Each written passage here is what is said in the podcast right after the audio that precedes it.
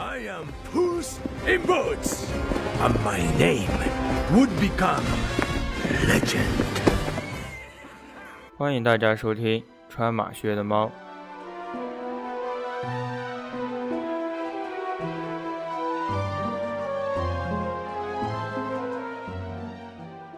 让我们穿上马靴，开始这一期的冒险。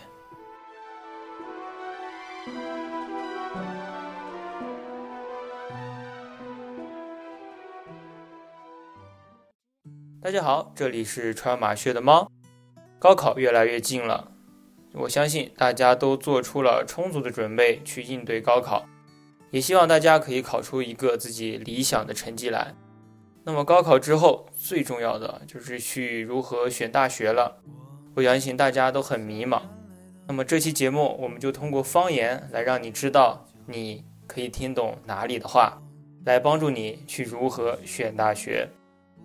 大学呢，我是在四川读的，所以我们先来介绍一下四川的方言。接下来呢，我们就有请三位小伙伴给我们介绍一下四川。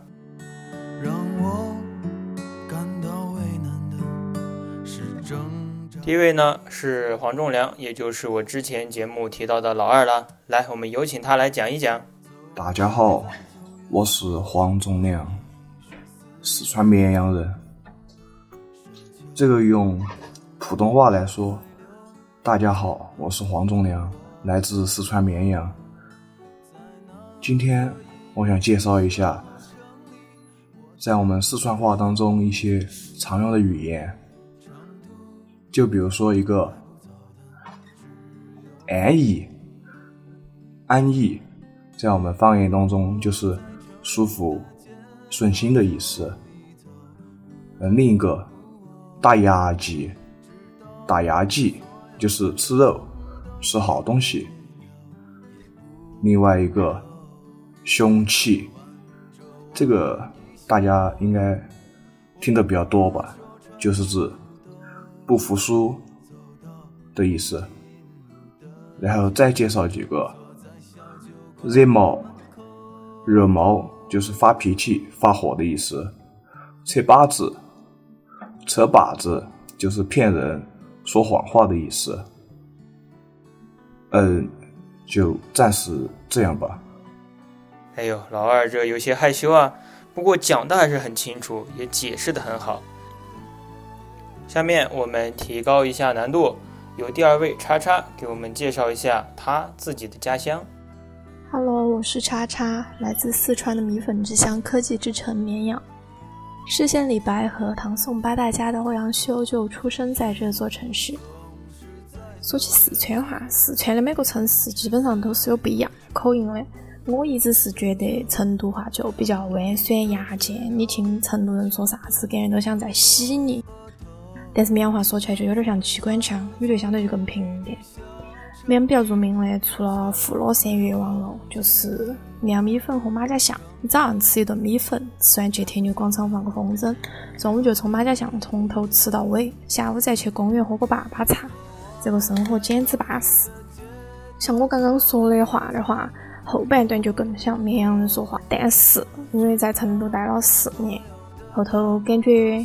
有点像成都那种牙尖了，然后所以说现在我也说不了很正宗的绵阳话，大家也将就听一下。你们听懂了吗？哎，反正我一进大学的时候是什么都听不懂啊。为了让大家更好的理解，由我们的第三位静静给大家做一个漂亮的收尾。Hello，大家好，我是静静，应邀来录一点和方言有关的东西，但是我也并没有想好要录点什么，呃，就随意发挥了吧。首先说一下，我这边的方言是四川这边的，四川方言按理来说应该也是比较好听懂的，但是怎么讲呢？在我刚进大学的时候，我们寝室四个四川人，没有一个人能听得懂我的方言，就觉得很神奇，因为怎么讲呢？各地的四川方言就是不同的市之间也有很大的差别。宜宾和呃自贡，我觉得应该是方言最奇怪的地方了吧？因为他们那边的语调感觉已经完全跳出了四川方言这边的呃声调，就完全听不懂。还有就是我们这边的口音，其实应该说是比较偏向重庆那边一点的。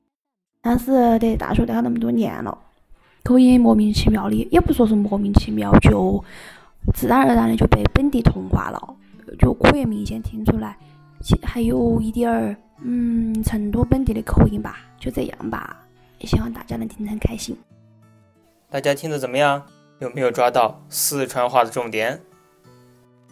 关桥、朝天门、江北、四季坎、大佛沟、李米线、花树湾茶、凉山街。接下来我们要走到四川的隔壁重庆，来听一听重庆话。这个小伙伴呢，没有给自己起一个很好的昵称，我们就叫他扒皮吧，因为啊，这是他大学时候我们给他起的外号，因为他姓周嘛，周扒皮。所以啊，我们就来听听周扒皮眼中的重庆。大家好，我来自八地魔幻城市重庆，它又被称为山城、雾都。山多水多，高架多，坡度大，也是重庆的一个特点。在重庆，轨道和立交都像是过山车一样。你以为的极楼，其实很有可能是别个的顶楼。重庆气温高，像是一个火炉，它又被群山包围，就像是一个四面不开窗的房间一样。所以说，重庆的天气不仅是热，它是闷热。在重庆的夏天呢，能够一起出门的，我们都戏称为是生死之交。雾都是因为重庆空气湿度大，且气温较高，很容易产生大雾。所以说，我们的衣服是晾得干的，不过呢，都是潮的而已。一提到重庆美食，我想很多人的第一反应都是火锅，其实还有其他很多很好吃的。炎热的夏季，来上一碗冰粉儿凉虾，淋上红糖水，再加点醪糟儿，那个感觉真的是巴适得板。万州烤鱼、酸辣粉、小面、九村烤脑花、老麻抄手、鬼酥肉，各种特色烧烤，那些你都可以在解放碑耗子街找得到。友情提示：重庆的一点点是叫一只酸奶牛，不遭旁边的冒牌货骗了。重庆人呢，江湖气息很重。袍哥人家从不拉稀摆带嘛，江湖菜都能很好的体现这一个特点。一群朋友在室外围成一桌，摆上重皮国宾，喝酒划拳，绝对比你在室内吃饭有感觉多了。泰安鱼、毛血旺、辣子鸡是江湖菜系列代表作。第一次来重庆耍的朋友呢，推荐你去告一盘长江索道。因为那个是专属于重庆的城市符号，也是老重庆回忆的地方。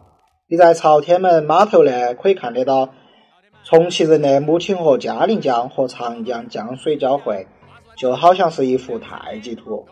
黄果坪涂鸦街不光是一个景点，更是承载着一代人的回忆和无数人的青春。十七口古镇有糍粑、陈麻花、椒盐花生、千张皮，边逛边吃。走累到了，都在路边找一家书场茶馆，听一下说书，喝一下功夫茶。传说中穿越居民楼的轨道呢，是单轨二号线的李子坝站。不过我感觉你在楼下拍单轨，不如在单轨里面出动的那一刻，掏出手机拍楼下拍你的人，就会让你感觉自己像是一个被无数闪光灯包围的明星。扶梯在重庆也能很好的体现它的山城特色。地铁六十号线的红土站修在了地下九十多米，乘坐扶梯呢需要三分多钟。当然，它不是直接一下子一一梭子坐完的那种，它是分为多阶的。然后另一个扶梯呢，都是两路口和重庆火车菜园坝站的皇冠大扶梯了，全长一百一十二米。全程运行两分三十秒，是亚洲最长的一级提升坡地大扶梯。哦，那个都是一梭子做完的哦。新进的网红打卡点，重庆大剧院附近的鱼儿代步和东水门大桥的乌龟石都已经遭降水淹嘎了。每年的三月份至五月份呢，可以去这两个地方打下卡。来到重庆呢，当然不能错过它的夜景。位于南岸区南山上的南山一棵树观景台，与重庆主城区隔江相望。在这里，你可以很好的看见重庆这座山水之城的起伏面貌。但是就是有一点，需要排队，而且很挤。夜晚的南岸南滨路长嘉汇，也可以让你享受同时身处于新加坡分坡和西丽歌剧院分院的夜景。夜景嘛，当然不能忘了现实版的《千与千寻》立体式空中步行街洪崖洞。夜幕降临，灯火辉煌，置身于最具巴渝传统建筑特色的吊阁楼，你会分不清是在现实中还是在动画中。欢迎大家来朦朦胧胧版八 D 魔幻城市重庆，希望大家能够吃好耍好。本来想在中间插一句的，可是啊，他讲的太丰富了，完全插不上嘴啊。如果你听完这段话之后啊，对重庆有了很大很大的兴趣，那么就去转一转吧，那里啊真是个好地方。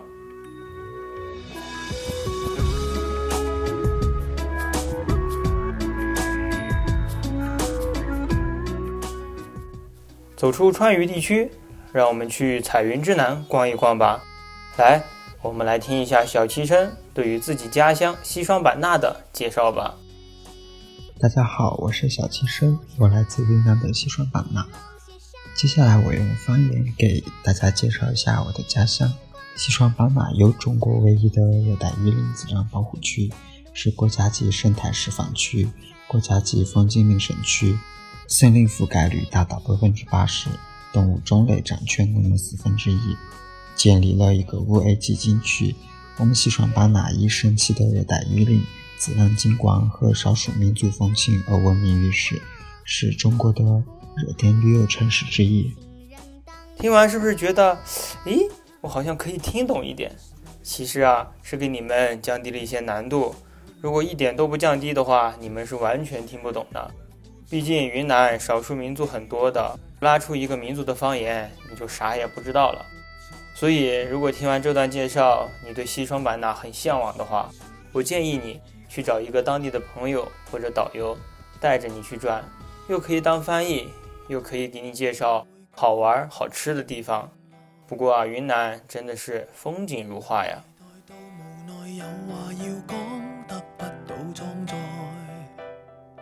我的心情又像樽盖等被揭。说到方言难懂啊，这南方的方言是不可不提的。你看啊，这工具人小唐说的广东话是真的一点都听不懂啊。Hello，我是工具人小唐，来自广东深圳。今天受到一位靓仔的委托。对呀，这个靓仔啊就是我呀，嘿嘿。要用方言来说一下这边有什么好吃的和好玩的。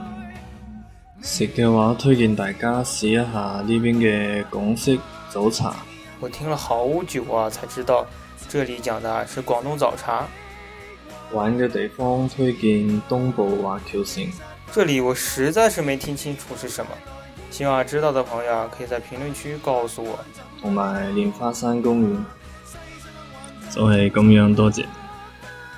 这啊就是广东话了，需要时间啊去慢慢理解。稍有一点听不清啊，你就不知道他后续在说什么了。江西人呐，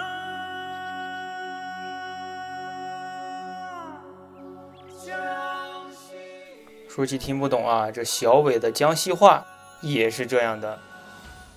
大家好，我是小伟，来自江西省高安市。下面我将用我们市常用的一种方言来介绍高安。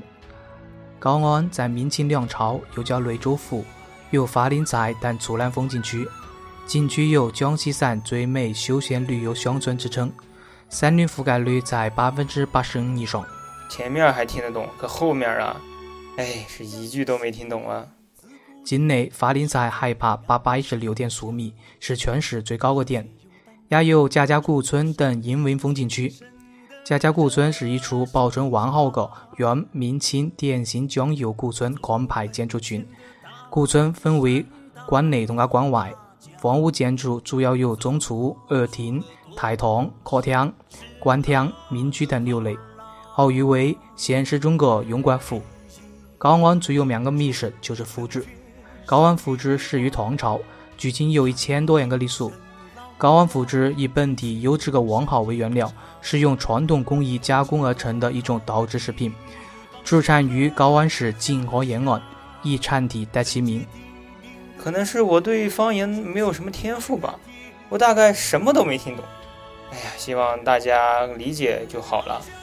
你们可以去问问度娘，或许啊，度娘可以知道什么意思吧。走在南门外的高明桥，遇见一群书生赶考。小伟的江西话，或许度娘还知道，可这涛哥的江阴方言，我说实话，这度娘啊都不知道啥意思。为了得到这方言，我是吃了一遍狗粮啊！因为啊，这声音啊是涛哥女朋友的。来，我们来一起听一听。大家好，今朝喊你来讲一讲江阴话。由于呢，江阴在吴地，所以江阴话呢也是一种吴地的方言。是不是开头就懵了？我也是，还好有翻译，要不然啊，我啥都不知道。由于呢，江阴在吴地，所以江阴话也是一种吴地方言。吴地方言呢，由于它的语音语调啊，还有一些语气词的不一样，所以说呢，很多人就听不太懂江阴话，并且呢，江阴话有一点像日语，比如说最经典的鞋子坏掉，鞋带没坏，用江阴话来讲就是孩子娃了还带风娃，听起来就非常的像日语。呃，还有一些江阴话当中比较常用的话，比如说，嗯，切啦，最近那么样，身体也好啦。这一般用于打招呼，意思是你吃了吗？最近怎么样？身体还好吗？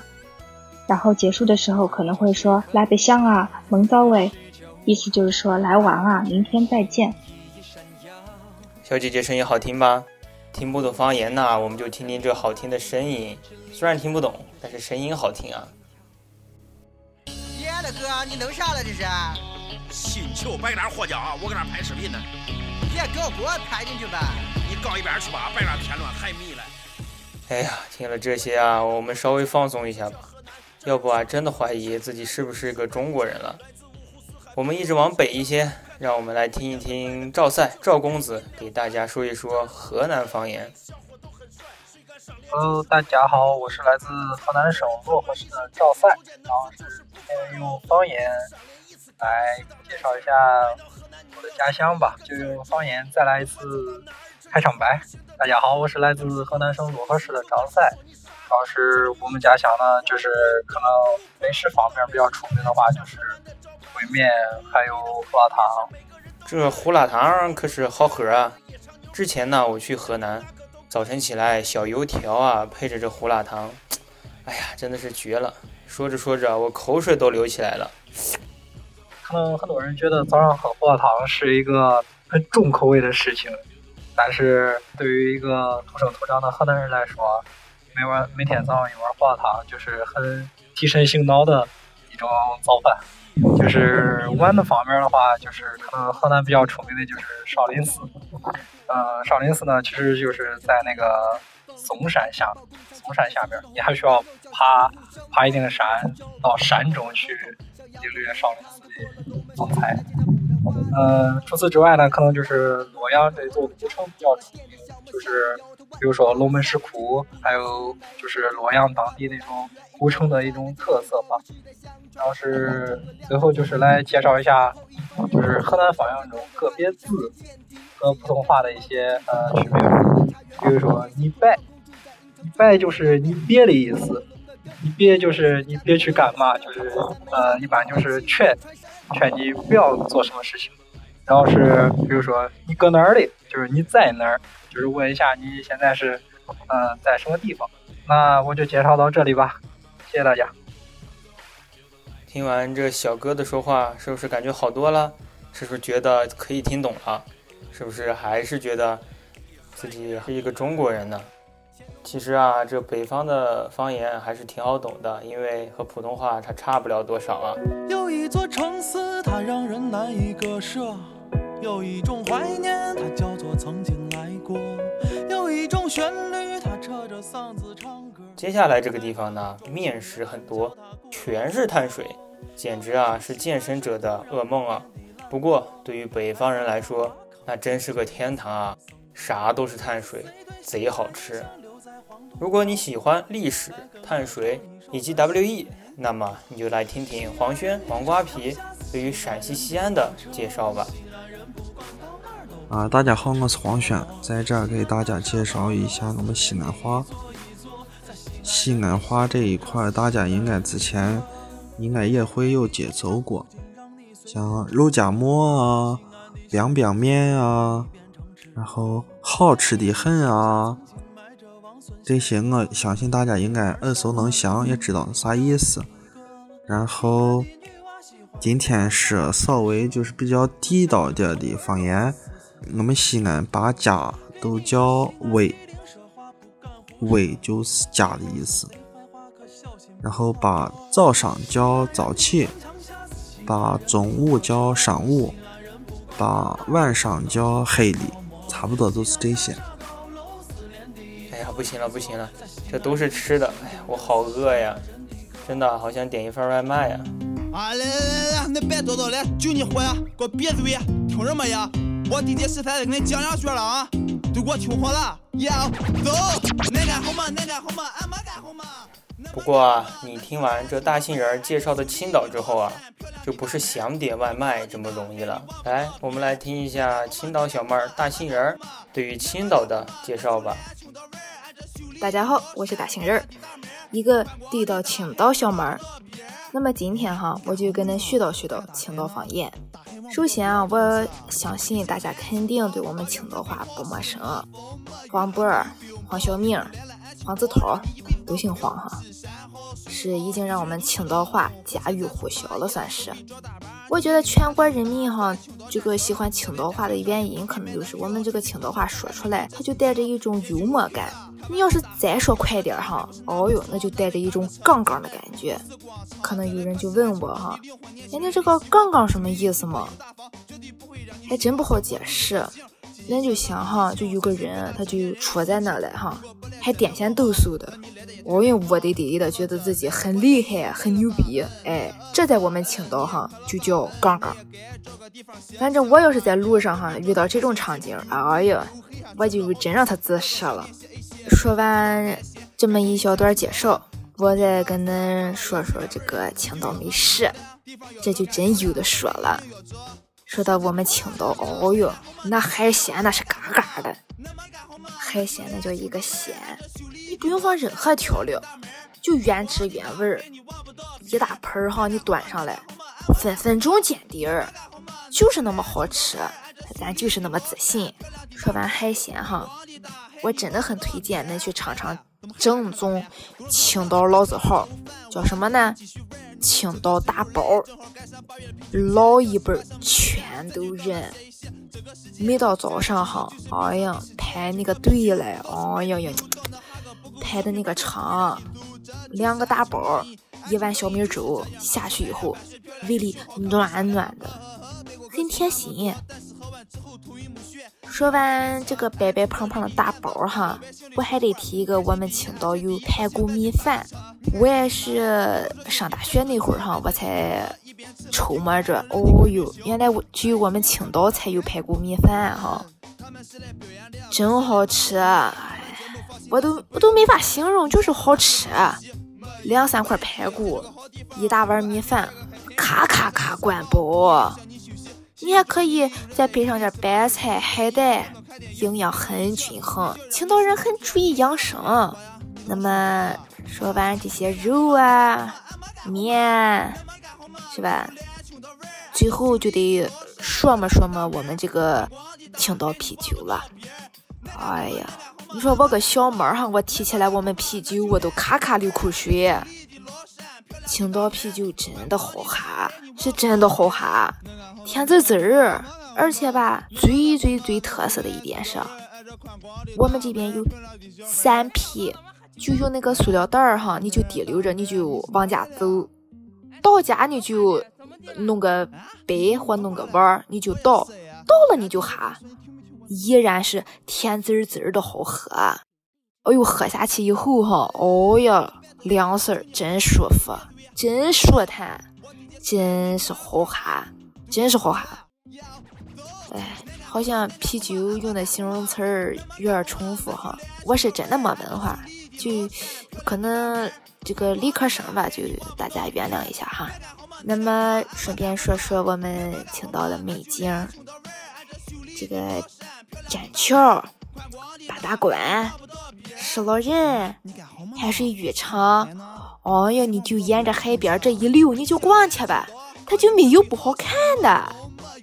那么你要是看够了海啊，当然你也估计看不够海哈，你就进去那个崂山，你就去采那个果吃，那个什么樱桃、樱珠都好吃，真的都好吃。我们本地人全认崂山的水果，真的好吃，真的甜，西甜。你从这个崂山下山以后哈，你如果想体验一下这都市生活。那我就推荐去这个台东一个夜市，有小吃，有美女，有帅哥，带劲儿。哦哟，你要是小闺蜜哈，干活哈，你就去哈。哎呦，我我就不好说什么了哈，大家自己体会哈。反正我们青岛是又有文化，又有美食，还又有美景。也有美人，就是一个特别特别美的城市。反正这就是我们青岛吧。青岛人有趣，青岛话也有趣。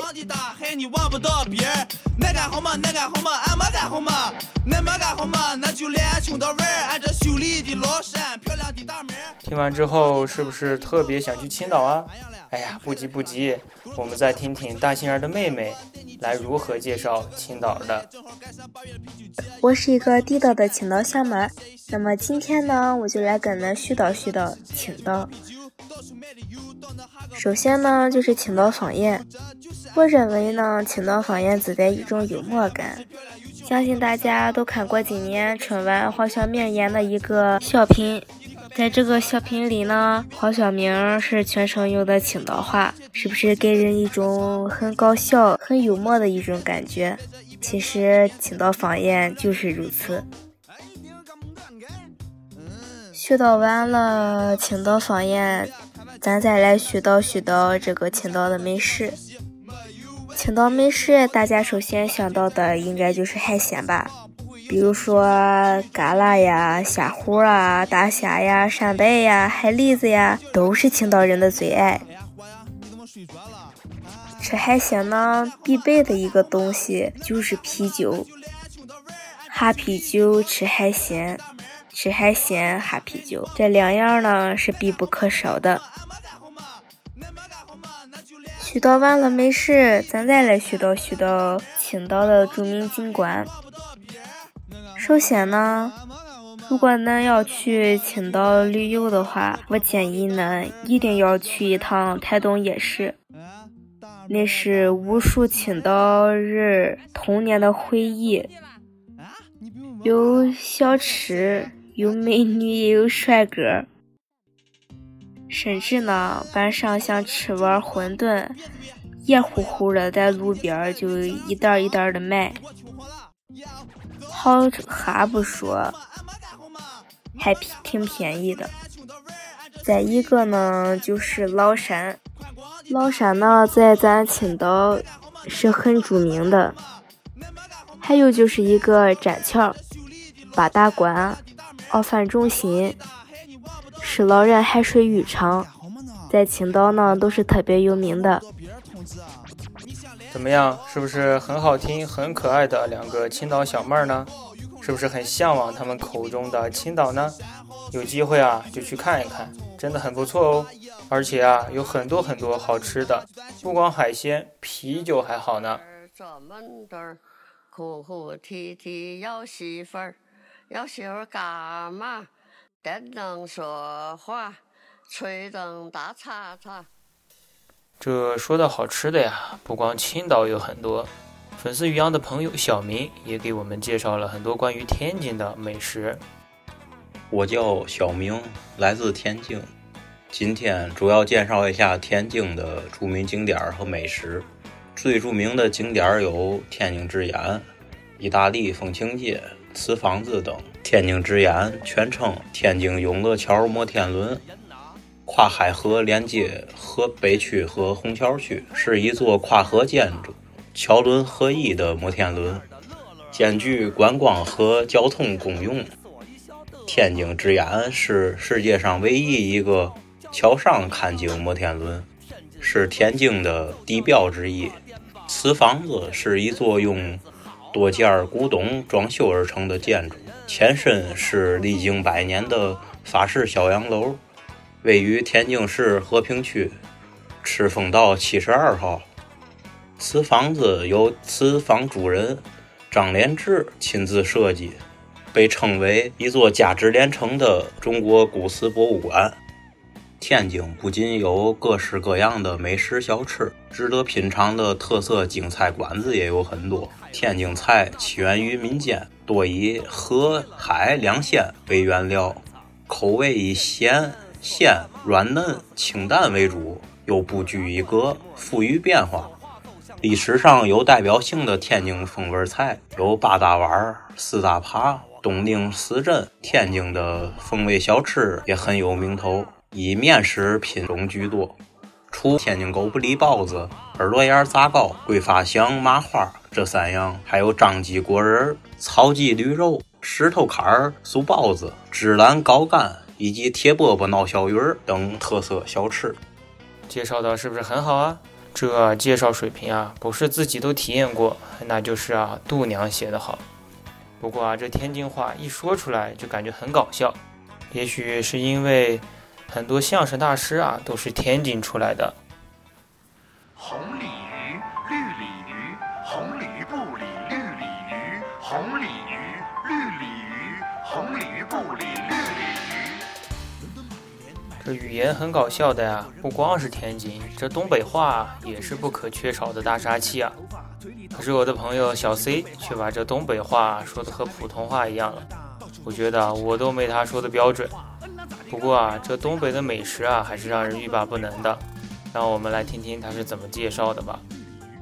大家好，我是来自东北吉林的小 C，今天我给大家介绍一下东北的美食。嗯，很多外地人来到东北，看到那桌子黑乎乎一片的饭菜，就发言说瞅瞅着就没啥食欲，绝对不吃。结果呢，当然是大型真香现场。虽然外表不够精美，但东北菜火候充足，滋味浓郁，酥烂香脆的感觉，必然带给你精神和味蕾的双重满足。首先是万物皆可烤。中国烧烤大数据报告中有数据，在东北烧烤商户渗透率最高。毫不夸张地说，烧烤占据了东北饮食的半壁江山。是呀，这毕竟东北的轻工业是直播，重工业是烧烤嘛。大火的纪录片《人生一串》，东北三省也暂被再次被安排得整整齐齐。对于东北来人来说，撸串儿简简单单两个字就让大碗喝酒、大口吃肉的豪迈劲儿跃然纸上。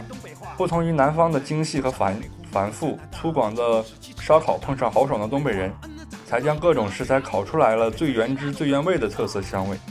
而真正神奇的地方在于，在东北，万物皆可烤，包括了天上飞的、地上跑的、水里游的，只要你想不到，没有做不到。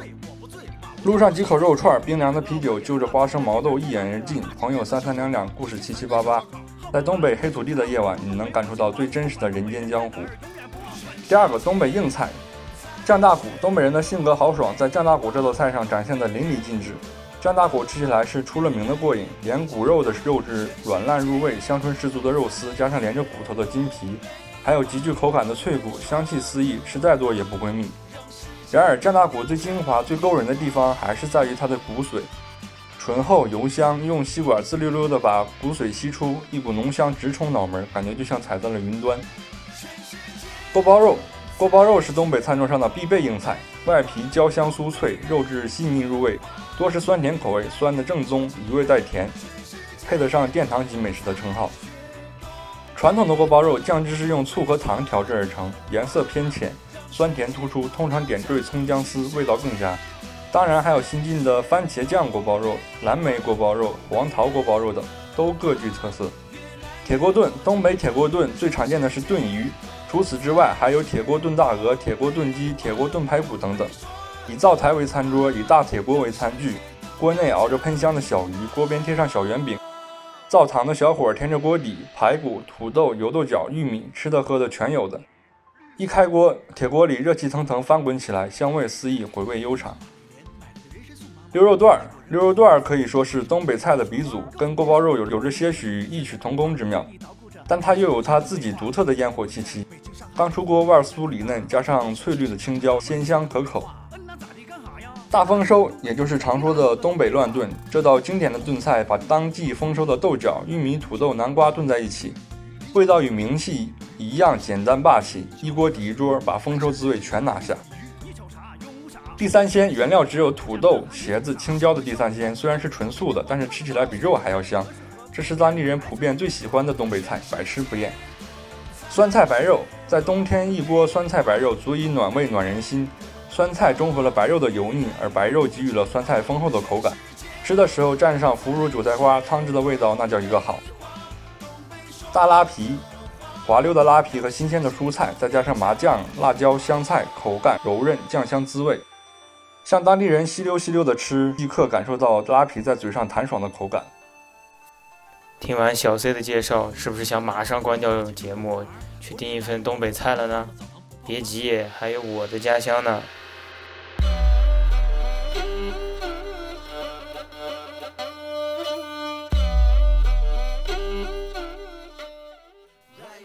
他们的家乡都介绍完了，那么就轮到我了。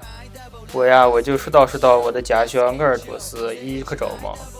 鄂尔多斯总面积呢是八万六千七百五十二平方公里，相当于啊五个北京。哎呀，可是大了。鄂尔多斯啊这个名字其实是个蒙语，哎呀，大家也不知道蒙语听不听得懂。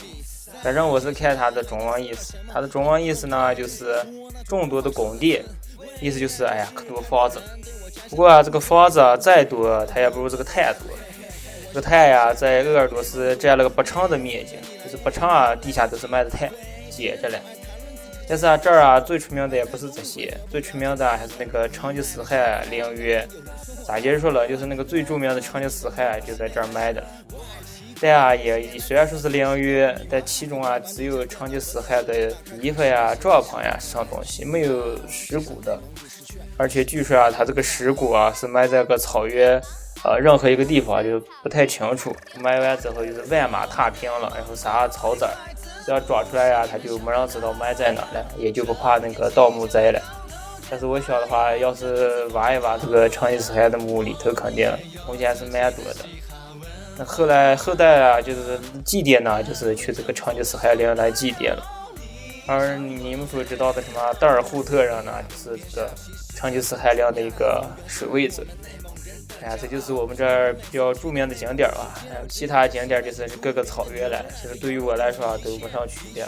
风呀雨呀好点儿的时候就挺漂亮，要是没雨旱的来了，就啥啥也看不见了，就是就是全是那种草皮了，不太好看。最重要的是我们这儿吃的啊。最好吃的也是大家可能最清楚的是什么啊，手扒羊肉呀、烤全羊呀之类的，还有一个就是猪骨头烩酸菜，是吧？还有涮羊肉，乱七八糟哎，我觉得啊都挺好吃的。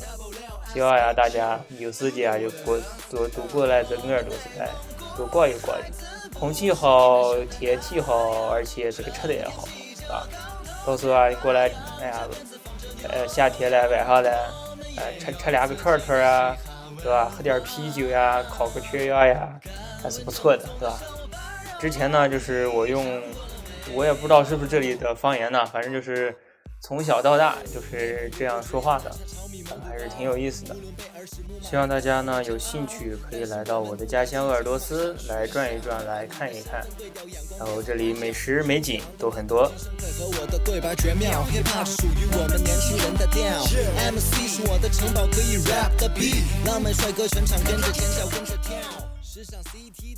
这期节目呢，就是通过我的朋友和粉丝的朋友来向大家介绍一下一小部分地方的方言，以及他们的美食，以及他们的风景。希望大家可以喜欢这一期节目，也希望这期节目可以对你高考后选择什么大学有一定的帮助，也可以让你了解到中国不同地方的风土人情。如果喜欢这期节目呢，请点赞、评论、收藏，以及让你的周围的朋友知道吧。其实这期节目做的也是很开心的，希望你们喜欢。